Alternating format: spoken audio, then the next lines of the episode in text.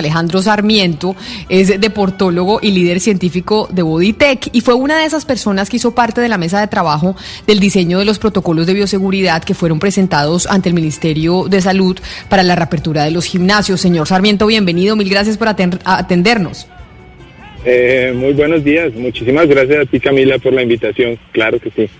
Bueno, entonces, ¿cuándo tenemos los gimnasios abiertos eh, de nuevo, según esta resolución 1313 de la que hablábamos ayer? ¿Están listos ya los el gremio de los gimnasios para, para abrir? Sí, sí, correcto. Digamos que quiero aquí hacer dos aclaraciones. En las últimas dos resoluciones, o sea, la 1313 que tú estás haciendo referencia esta semana y la 990 del 9 de julio, se permite a los gimnasios hacer aperturas en los municipios de afectación baja o que no tienen afectación por COVID. Y en los municipios que tienen una afectación moderada o alta, pues empezar con unos pilotos. Lo que ocurre con el, con el 1313 es que ya aparecen los lineamientos que son la base para la construcción de los protocolos de bioseguridad en estas reaperturas o pilotos. Bueno, hablemos justamente de esos protocolos, pero le voy a preguntar primero por uno que tal vez es el que más inquieta a los usuarios de los gimnasios, el tema del uso de las máquinas, en donde obviamente las personas hacen ejercicio, se produce una sudoración y luego pues esta máquina es reutilizada varias veces en el día por diferentes usuarios. ¿Qué va a pasar concretamente con ese tema? Perfecto, yo creo que esa es una muy buena pregunta que cabe antes de contestártela aclarar.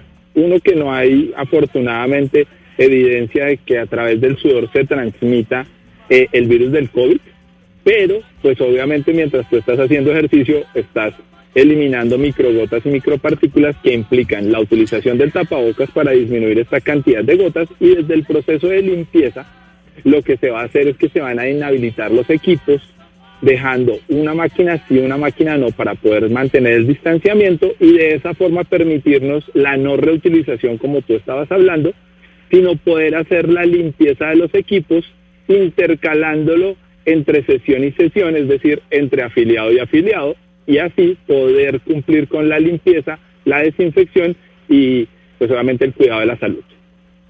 Señor Sarmiento, hay una pregunta sobre estos protocolos que es eh, de, gran relevancia y es sobre el uso de tapabocas. A uno le dicen todo el día, todas, el, el dudo de hoy es sobre el tapabocas, pero el tapabocas en deporte, pues ya vimos el caso del atleta en Wuhan de 26 años que salió a trotar y llegó al Hospital Central de Wuhan con un eh, espontáneo, o sea, el pulmón izquierdo ya lo tenía llevado. Entonces, ¿qué tan conveniente o qué han discutido ustedes sobre usar tapabocas? Muchas gracias. Me, encanta que pongas eso sobre la mesa porque desafortunadamente se le ha hecho mala propaganda al tapabocas y cuando hago referencia que se le hace mala propaganda es precisamente por este caso. La incidencia de neumotórax espontáneos pues ocurre y es algo que es muy es más frecuente que la relación actual con la utilización del tapabocas. ¿Eso qué quiere decir? Que los neumotórax espontáneos ya aparecen sin necesidad de la utilización del tapabocas.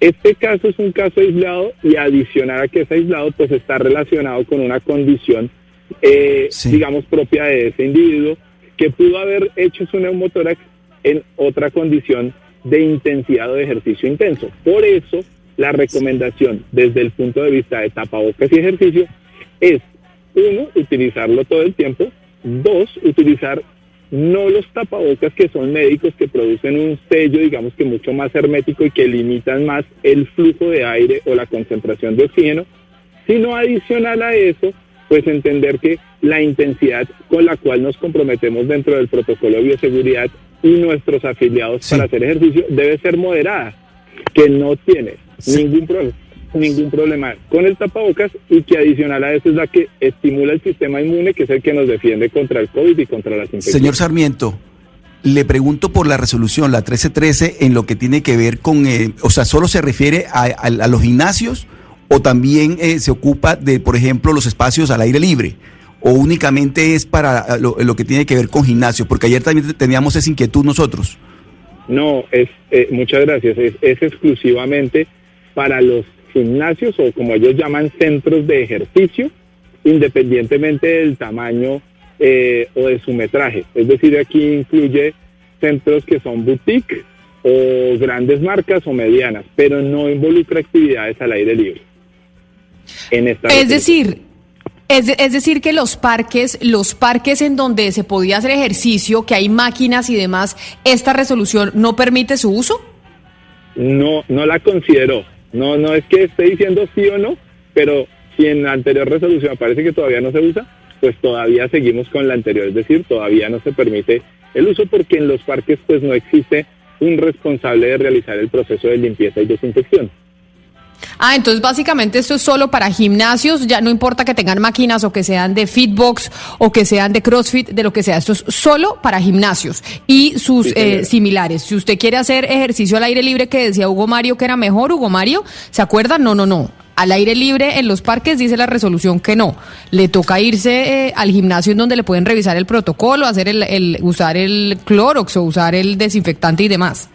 Sí, sí, pero queda la duda, Camila, y se la pregunto al señor Sarmiento sobre, sobre el gimnasio como tal, porque hay espacios muy cerrados, es decir, hay gimnasios muy amplios, por supuesto, los más grandes y, y, y, que quedan principalmente en centros comerciales, pero hay también unos gimnasios muy pequeñitos donde, donde digamos, la capacidad de aforo es mínima y donde seguramente va a haber más riesgo de contagio si alguna persona ingresa infectada. En eso tú tienes toda la razón desde el punto de vista de eh, digamos que la instalación cerrada versus la instalación abierta. Pero voy a decir dos cosas. La primera es que acá nosotros nos podemos comprometer al cuidado de la salud desde el punto de vista de que las personas que van a llegar ya han pasado por un cuestionario para establecer si tienen algunos síntomas y obviamente un proceso de ingreso de verificación de su estado de salud y todo lo que hablamos del protocolo de limpieza dentro de la instalación. El problema que tienen, y tienes toda la razón, es que el aforo es limitado. Y cuando decimos si hablamos del aforo limitado es que se estableció que el área por afiliados de 12.6 metros cuadrados, que es hacer un círculo con un radio de 2 metros para poder mantener este distanciamiento. Entonces, a menor metraje de la institución, es evidente que menos capacidad o menos personas podrán asistir, pero es el compromiso actual para poder cuidar la salud de las personas. Yo le tengo una última pregunta y es, al final esto depende de cada alcalde, porque el Ministerio eh, de Salud, el Ministerio del Deporte, pues emite el decreto, pero los alcaldes, eh, por ejemplo, eh, nuestra alcaldesa en Bogotá, aquí en Bogotá puede tomar la decisión de que no, de que no los abre. ¿Cómo va la discusión con, con, la, con la alcaldesa de Bogotá para la apertura de los gimnasios, por ejemplo? Mm, mm, es muy buena tu observación. En los municipios de afectación moderada y alta será determinación y decisión de la alcaldía.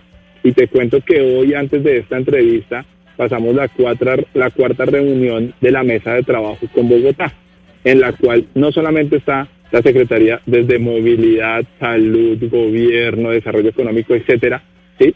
sino lo que se plantea es las, los adecuados lineamientos y directrices para un piloto en el cual sea viable. Y aunque digamos que no puedo decirte que con un 100% de seguridad, pues nosotros como gremio ya pasamos una propuesta y se revisó en el cual cogeremos una muestra de 46 sedes y a nivel Bogotá con unos horarios establecidos, revisando previamente con una visita a la Secretaría de Salud que cumplimos con estos lineamientos y de esa forma ahí sí poder realizar la reapertura escalonada. Eso lo contemplamos que, sea más o menos hacia la primera semana del próximo mes. Pues vamos a ver entonces qué dice la alcaldía de Bogotá y ya sabemos que cada, alcalde, cada alcalde es el que toma la decisión. Alejandro Sarmiento, deportólogo y quien estuvo eh, liderando ese, ese proceso para generar los protocolos de bioseguridad para los gimnasios. Gracias por habernos atendido hoy aquí en Mañanas Blue. No, con muchísimo gusto, un placer. Muchas gracias a ti por la invitación.